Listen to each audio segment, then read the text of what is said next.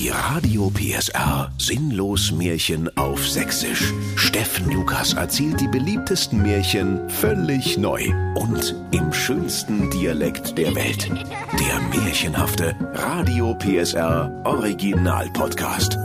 Heute die goldene Bockwurst. Es war einmal in uralter Zeit. Da lebte in Bautzen, Senfegowina, der arme Briefumschlaganlecker Kai-Uwe Leckebusch mit seiner lieben Frau Ute Leckebusch und seinen zweieinhalb Söhnen Knalltüte, Arschgesicht und Milligramm. Tag ein, Tag aus musste der Vater Kai-Uwe in der Postabteilung der Hexenbackofenfabrik die Umschläge mit den Rechnungen und die Briefmarken anlecken.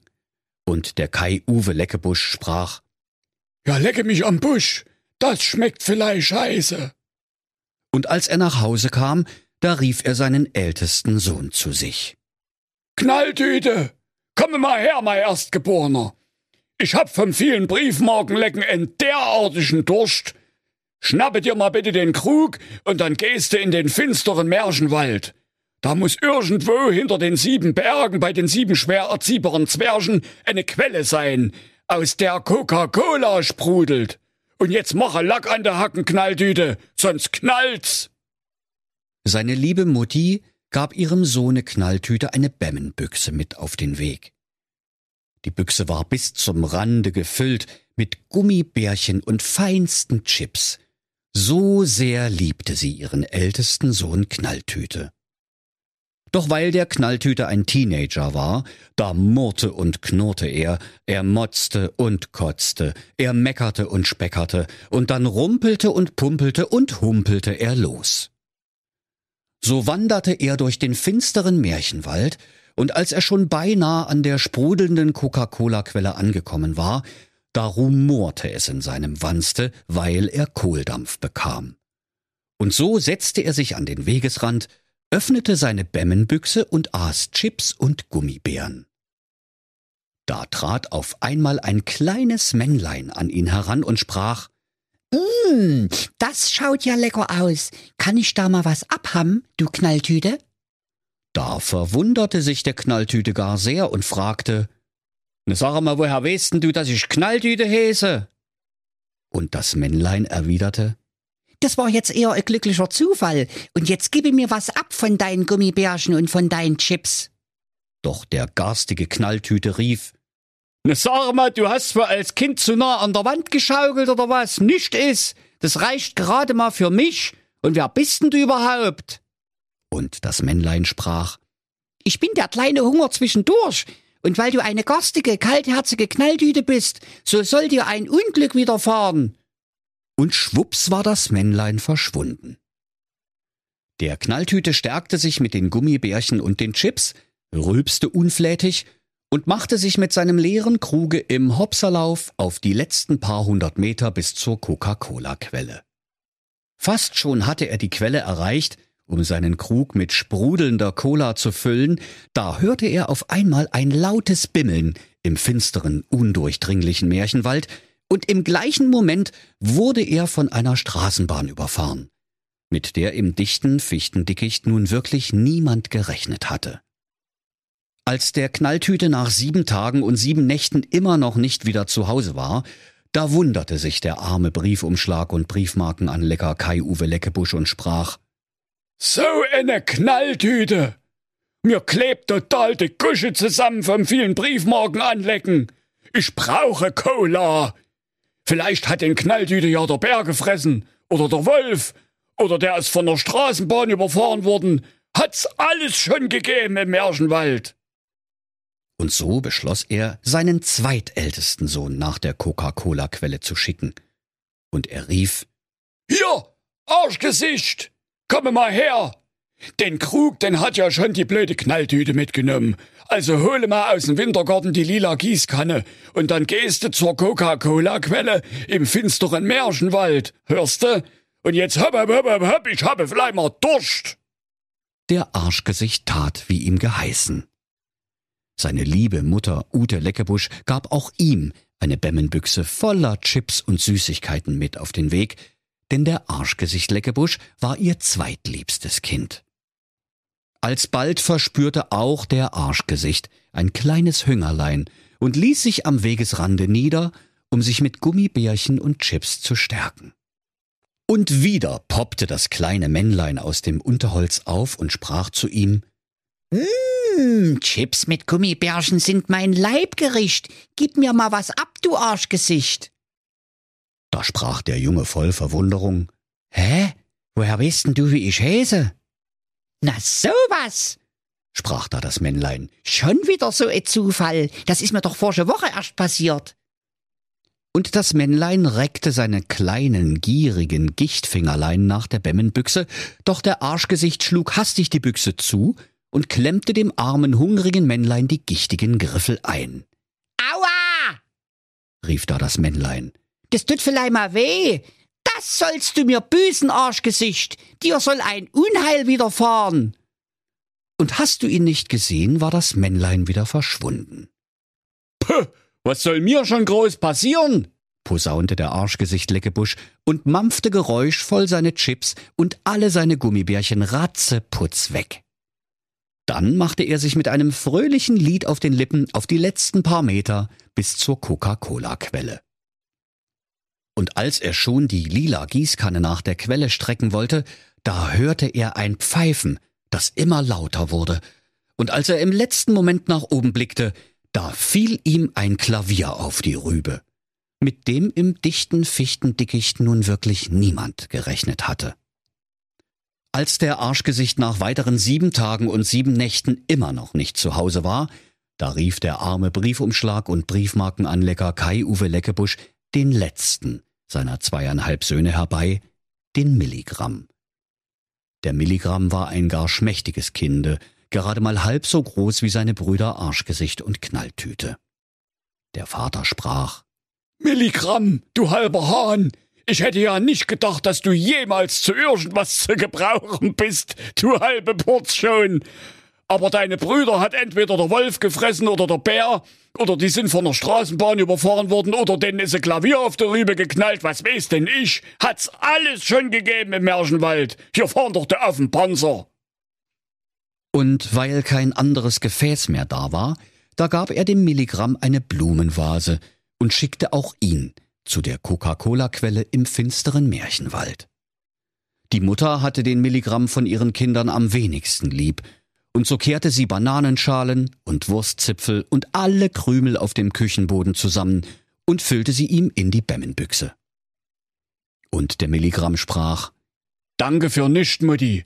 Man braucht sich nicht zu wundern, dass ich so klein geraten bin, wenn ich hier immer nur Mist zu essen krieg. Und dann machte er sich auf den beschwerlichen Weg.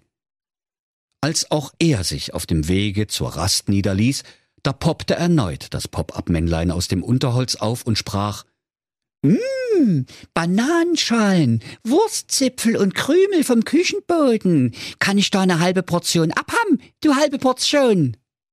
Hä? sprach da der Milligramm. Woher weißt denn du, wie die mich daheim immer nennen? Und das Männlein sprach also, das ist aber jetzt selbst für ein Märchen ein bisschen viel Zufall. aber scheiß drauf. Hauptsache, ich krieg endlich mal was zu essen. Und so setzte es sich neben den Milligramm auf einen Baumstumpf, und die beiden aßen all die Bananenschalen, die Wurstzipfel und die Krümel vom Küchenboden. Als sie fertig waren, da rülpsten sie, und das Männlein sprach Also, das hat jetzt gar nicht mal so gut geschmeckt. Aber weil du ein guter halber Junge bist, Milligramm, soll dir großes Glück zuteil werden. Und schwuppdiwupp war das Männlein wieder weg, genauso schnell wie es gekommen war. Gut gelaunt machte sich der Milligramm auf den Weg zur Quelle. Fast wäre er auf den letzten Metern von einer Straßenbahn überfahren und von einem Klavier erschlagen worden, womit im dichten Fichtendickicht nun wirklich niemand gerechnet hatte, doch er hatte Glück und erreichte alsbald die sprudelnde Coca-Cola-Quelle. Und als er seine Blumenvase hineintauchte und wieder herauszog, da schwamm in der Blumenvase eine goldene Bockwurst. Die war ganz golden, weil sie aus Gold war und der Milligramm freute sich und machte sich auf den Weg nach Hause. Da dachte er bei sich, Also, auf Latschen habe ich jetzt gar keinen Bock mehr. Ich fahr mit dem Bus nach Hause. Und lief zur Märchenwald Zentralhaltestelle. Da könnt ihr euch vorstellen, liebe Kinder, wie da die Märchenwaldbewohner gestaunt haben, als sie den Milligramm mit seiner goldenen Bockwurst erblickten.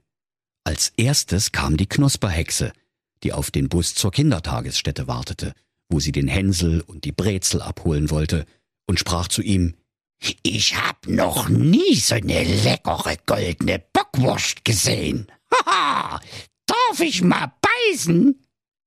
Und der gutmütige Milligramm sagte, Von mir aus, du alte Hexe. Doch als die Knusperhexe ihre dritten Zähne in die goldene Bockwurst schlug, da blieb sie daran haften, wie ein alter Kaugummi unter der Schulbank.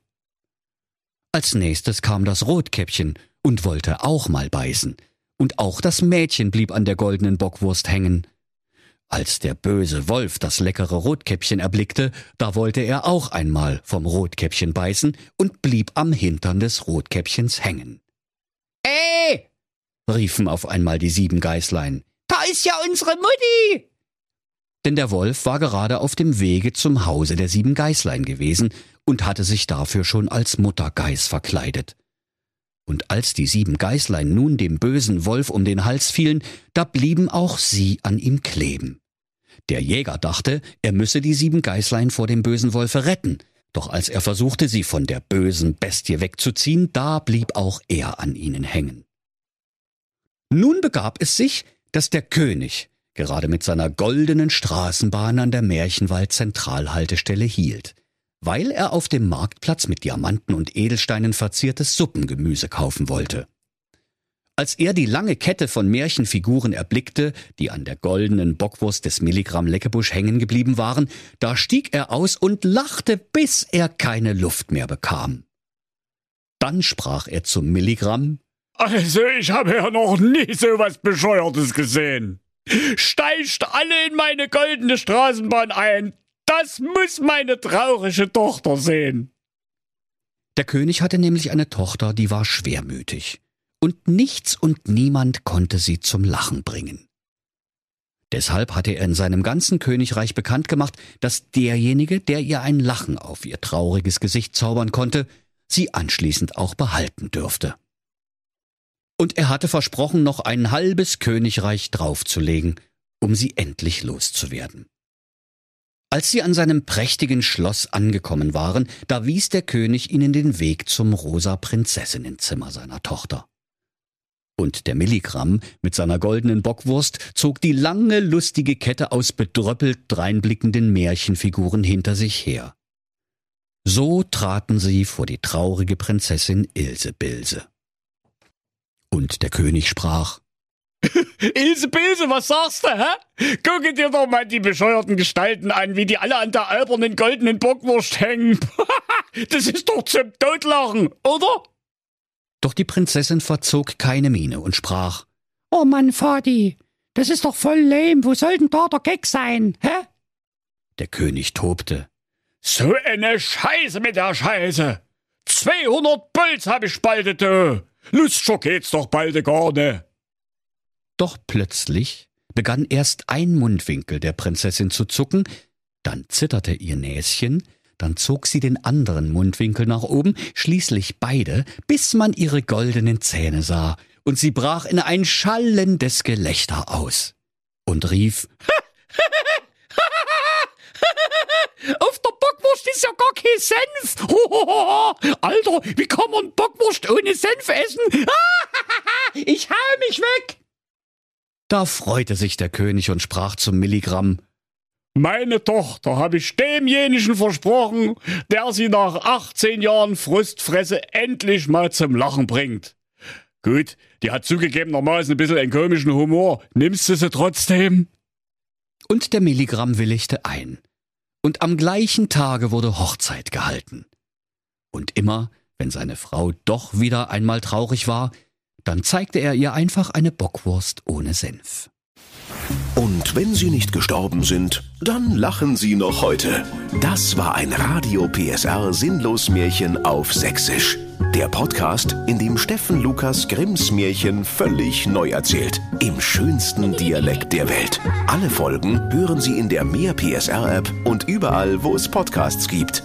Die Sinnlos-Märchen. Ein Radio PSR Original Podcast. Erzähler Steffen Lukas. Autoren Maximilian Reg und Steffen Lukas. Eine Produktion von Regiocast, deutsches Radiounternehmen.